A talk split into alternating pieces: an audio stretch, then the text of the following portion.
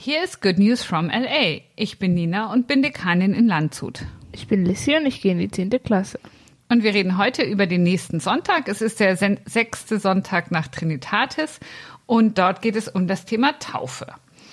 Und ich würde heute einsteigen mit dem Wochenspruch. Jeder Sonntag hat ja einen bestimmten Spruch und der Spruch für den nächsten Sonntag ist, fürchte dich nicht, denn ich habe dich erlöst, ich habe dich bei deinem Namen gerufen, du bist mein. Ist ein Vers aus Jesaja 43. Mein Taufspruch. Das ist dein Taufspruch? Ja. Ja, ist ein ganz typischer Taufspruch. Den haben viele. Nicht so kreative Eltern hatte ich. Ich glaube, die, deine Eltern fanden den Taufspruch wahrscheinlich einfach so schön. Und es gibt Sachen, die ja nicht schlechter werden, nur weil viele sie haben. Mhm. Wahrscheinlich so hatten sie so ein kleines Heft, wo so die fünf beliebtesten Tauschsprüche drin standen dann haben sie geguckt, was passt am besten. Das war vielleicht, wenn du 20 Jahre oder 30, 40 Jahre alt, hätten die Leute wahrscheinlich ein Heft, beziehungsweise früher war das so, da, ähm, nee, bei den Tauschsprüchen, die haben immer die Eltern, bei den Konfirmationssprüchen war es so, das hat der Pfarrer immer zugeordnet oder die Pfarrerin. Hey, konnten die sich nicht das selbst aussuchen? Nee. Man bekam einen Hä, hey, warum? Ist doch voll gemein.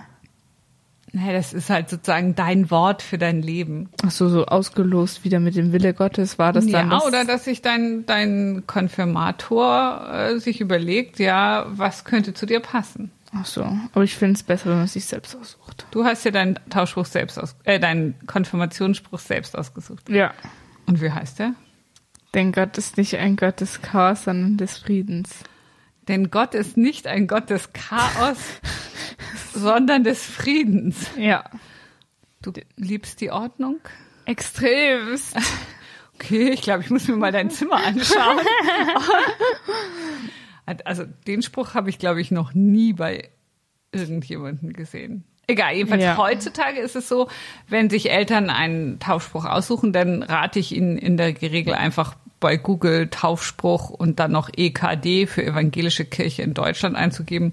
Und da steht, gibt's einmal eine Rubrik die beliebtesten Taufsprüche. Mhm. Und dann gibt's aber auch so allgemeine Taufsprüche und da kann man halt gucken, äh, ja, was. Ja, weißt du, die ganze Bibel durchlesen dafür wäre schon ein bisschen aufwendig. Ja, vielleicht. So ein bisschen. Genau. Man kann natürlich auch einfach eine Bibel nehmen und durchblättern und bei der Lutherbibel sind immer so die wichtigen äh, so Verse so dick gedruckt. Dick gedruckt ja. Da kann man einfach nur so die Psalmen nehmen und mal durchblättern. Dafür ich hatte sogar was. für mein, als ich meinen Konfi-Spruch ausgesucht habe, hatte ich so ein Buch. Da konnte man sich so zum Thema zu jedem Wort, so keine Ahnung, Friede oder so, gab es mehrere Sprüche und das war aber ziemlich dick, das Buch. Und da habe ich halt so geguckt, welche Wörter ich gut fand, habe mir die Sprüche dazu durchgelesen. Ah. So, so richtig altes Buch, richtig kaputt schon. Ah, das ist eine Konkordanz oder was? Weiß also wo nicht. wo nicht zum Thema Taufsprüche, sondern allgemein. Nein, weil so also schöne Sprüche standen. Ah. Also, äh, aber Bibelsprüche. Es kann sein, dass es eine Konkordanz war, wo einfach immer steht, wo welches Wort vorkommt. Ja, genau, sowas, glaube genau. ich. Und da habe ich halt so geguckt, ja, wo ist denn Friede? Und da habe ich ein bisschen geguckt. Also du wolltest nichts mit Ordnung, sondern du wolltest was mit Frieden. Ja, aber ich fand den am besten, weil der war nicht so langweilig. Okay. Na gut, aber wir wollten ja heute eigentlich über das Thema Taufe sprechen, weil es der ein Taufsonntag ist. Und ich fand, das passt besonders gut denn zufällig. Ähm, habe ich am Samstag zwei Taufen und überhaupt die ersten Taufen, die wir bei uns in der Christuskirche seit Corona machen oder seit dem Shutdown von Corona. Im ganzen Dekanat? Nee, bei uns in der Christuskirche. So, okay. Genau. Ja, aber dann haben sich doch jetzt richtig viele so angestaut, oder? Genau, also die war schon geplant und da haben wir jetzt die ganze Zeit, habe ich immer Kontakt mit den Taufeltern gehalten und wir haben geguckt, wie sind die Bestimmungen, lohnt es sich, die Taufe jetzt ja. zu machen und äh, jetzt sind wir ganz froh, wir werden die halbwegs normal machen können. Ich meine, zu einer Taufe, da kommen doch nicht so viele Menschen, oder?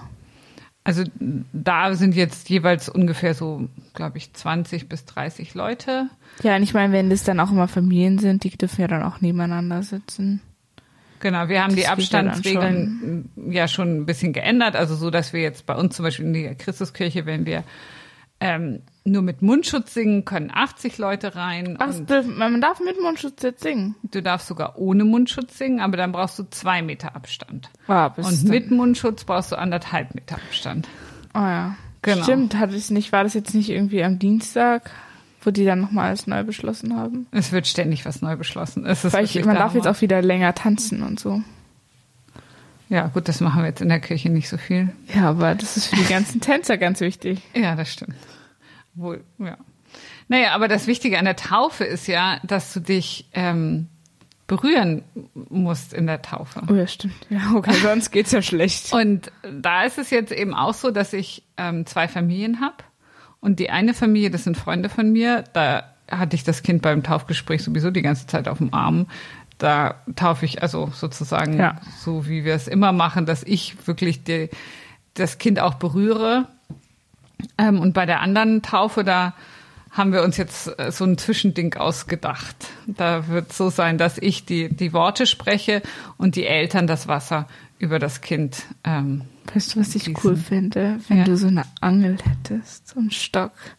Und dann wäre an dem Stock so das, dieses Gefäß, wo das Wasser drin ist. Und dann das ist so ein Stock über das Kind halten und so drüber schütten. Das fände ich lustig.